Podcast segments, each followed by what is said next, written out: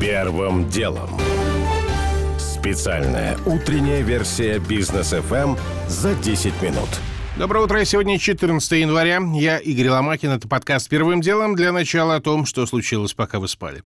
Законопроект о новых санкциях против Северного потока-2 не прошел в Сенате США. Документ, подготовленный сенатором Тедом Грузом, набрал 53 голоса из необходимых 60. Ранее стало известно, что законопроект не получил поддержки в Белом доме, поэтому исход голосования во многом был предрешен. США в ближайшие сутки опубликуют имеющиеся данные разведки по действиям, которые Россия планирует в отношении Украины. Об этом заявил советник американского президента Джейк Салливан. По его утверждению, Москва планирует обвинить Киев в подготовке нападения на российские силы на востоке Украины. Салливан говорит, что американская разведка пока не имеет определенного мнения о намерениях Москвы, однако угроза вторжения на Украину остается высокой. Кроме того, советник Байдена пригрозил России жестким ответом, если Москва разместит войска в Латинской Латинской Америки. Минюст разработал законопроект, запрещающий перевод средств по исполнительным листам на счета в зарубежных фин-организациях. Как пишет «Известия», документ призван пресечь так называемую молдавскую схему вывода денег, весьма популярную в прошлое десятилетие. В ЦБ ожидают, что поправки позволят минимизировать вывод денег за рубеж. Изменения поддерживают и в Росфинмониторинге, однако в банковском и деловом сообществах опасаются, что нововведение создаст сложности для добросовестного бизнеса. На четверть почти выросло число автомобилей, эвакуированных на штрафстоянки в Москве в прошлом году. Такие данные мэрии приводит коммерсант. Количество нарушений правил парковки по сравнению с 2020 годом выросло на 60%. Чиновники объясняют, что причиной стремительного роста стал локдаун, из-за которого полтора года назад улицы Москвы опустели и нарушителей тогда практически не было. Послание Владимира Путина Федеральному собранию может быть оглашено после января, пишет «Известия» со ссылкой на пресс-службу Кремля. В январе послания точно не будет. Темы послания мы не комментируем, сказали в пресс-службе. Ранее Дмитрий Песков говорил, что послание Путина Федеральному собранию состоится в начале 2022 года.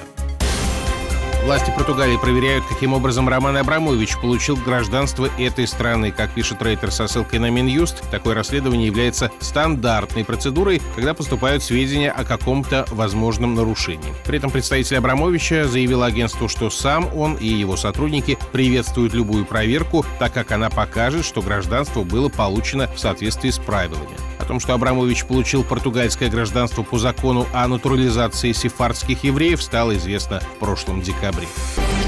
Первым делом. К основным темам. Геополитика вчера сильно навредила российскому рынку. После слов замглавы МИДа Сергея Рябкова о том, что США и НАТО не идут на компромиссы, новых переговоров, скорее всего, не будет, рубль обвалился. Еще вчера днем за доллар давали 74,5, к вечеру курс поднялся выше сразу на 2 рубля – 76,5. Индекс РТС рухнул по итогам торгов почти на 6%, индекс Мосбиржи потерял 4%, доходности ОФЗ превысили 9% годовых. Для иностранных инвесторов только за вчерашний день сразу на 20% подорожала страховка от дефолта в России и достигла показателя, который последний раз наблюдался в марте позапрошлого года, когда в нашей стране объявили локдаун комментирует директор по анализу финансовых рынков и макроэкономики ИК «Восточные ворота» Александр Тимофеев. Дело в том, что за последнее время мы увидели очень простое и неприятное для нас следствие американской политики. Если они начинают какие-то действия, они, как правило, доводят их до конца. Конечно, те супер риски, которые прозвучали сегодня, а именно вплоть до разрыва отношений, такого, скорее всего, не произойдет, но в любом случае риски будут расти. В любом случае западные фонды будут обязаны или закрываться, или хеджироваться. Я боюсь, боюсь, что мы в моменте можем увидеть доллары по 80.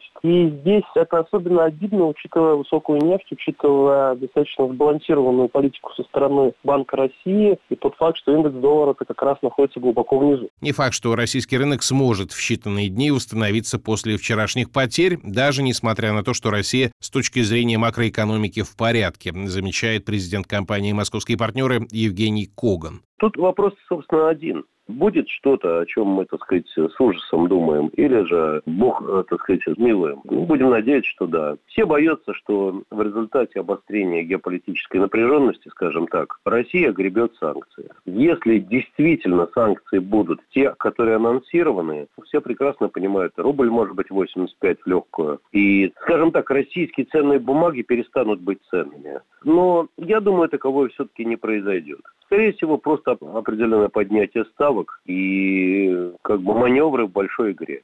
Евгений Коган. Первым делом.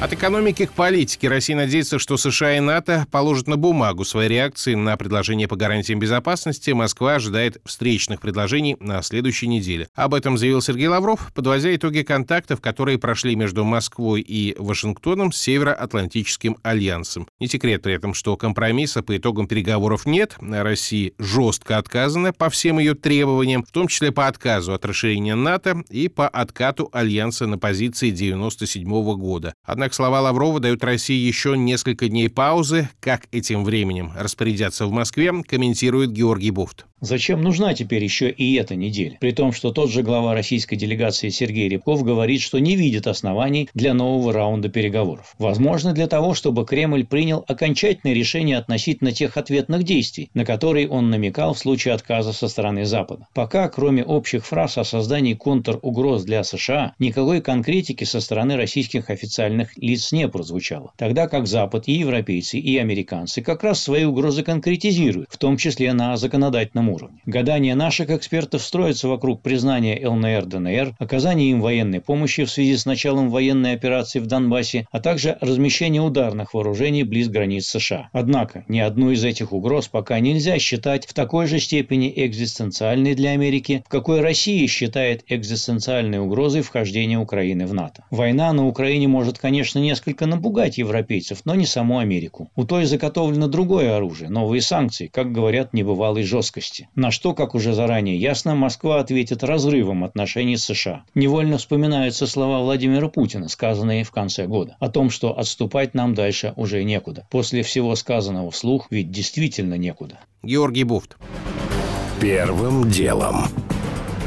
Другим темам в России началась новая волна коронавируса. Вчера взлет по суточным заражениям на 3 с лишним тысячи человек, до 21 с лишним тысячи. Это максимум с конца прошлого года. На этом фоне бизнес начинает возвращать сотрудников на удаленку. Сбер, например, с понедельника переводит в этот режим каждого второго. И, что характерно, такие меры уже никого не пугают, говорит управляющий партнер кадровой компании Unity Алексей Новиков. В отличие, конечно, от первого раза, когда это произошло там два года назад, сейчас это более там спокойная история, поскольку на сегодняшний день очень большое количество работодателей в принципе имеет такой смешанный характер трудоустройства. Какая-то часть сотрудников в принципе постоянно находится на удаленке, какая-то часть сотрудников там условно какой-то 2-3 дня работают в офисе. За эти два года принципы работы действительно поменялись и поменялось само отношение работодателя к удаленке. Вот что говорит президент Альфа-банка Олег Сысуев. На самом деле нас пандемия многому чему научила эмпирическим путем. Но мы сразу же, имея такие возможности с точки зрения ресурсов, с точки зрения IT, с точки зрения оснащенности, инфраструктуры, максимальное количество людей перевели на удаленку. И в итоге мы поняли, что мы ничего не потеряли. Поэтому оказалось, что это выгодное мероприятие не только в условиях пандемии, локдауна. И когда пандемия временно ушла, то мы не возвращались в офисы, а продолжали работать во многом в удаленном режиме, в режиме видеоконференции, проведения совещаний. Кстати, бывший глава Роспотребнадзора Геннадий Онищенко порекомендовал распустить сотрудников организации на удаленку уже сейчас и не дожидаться, когда в регионах объявят локдаун.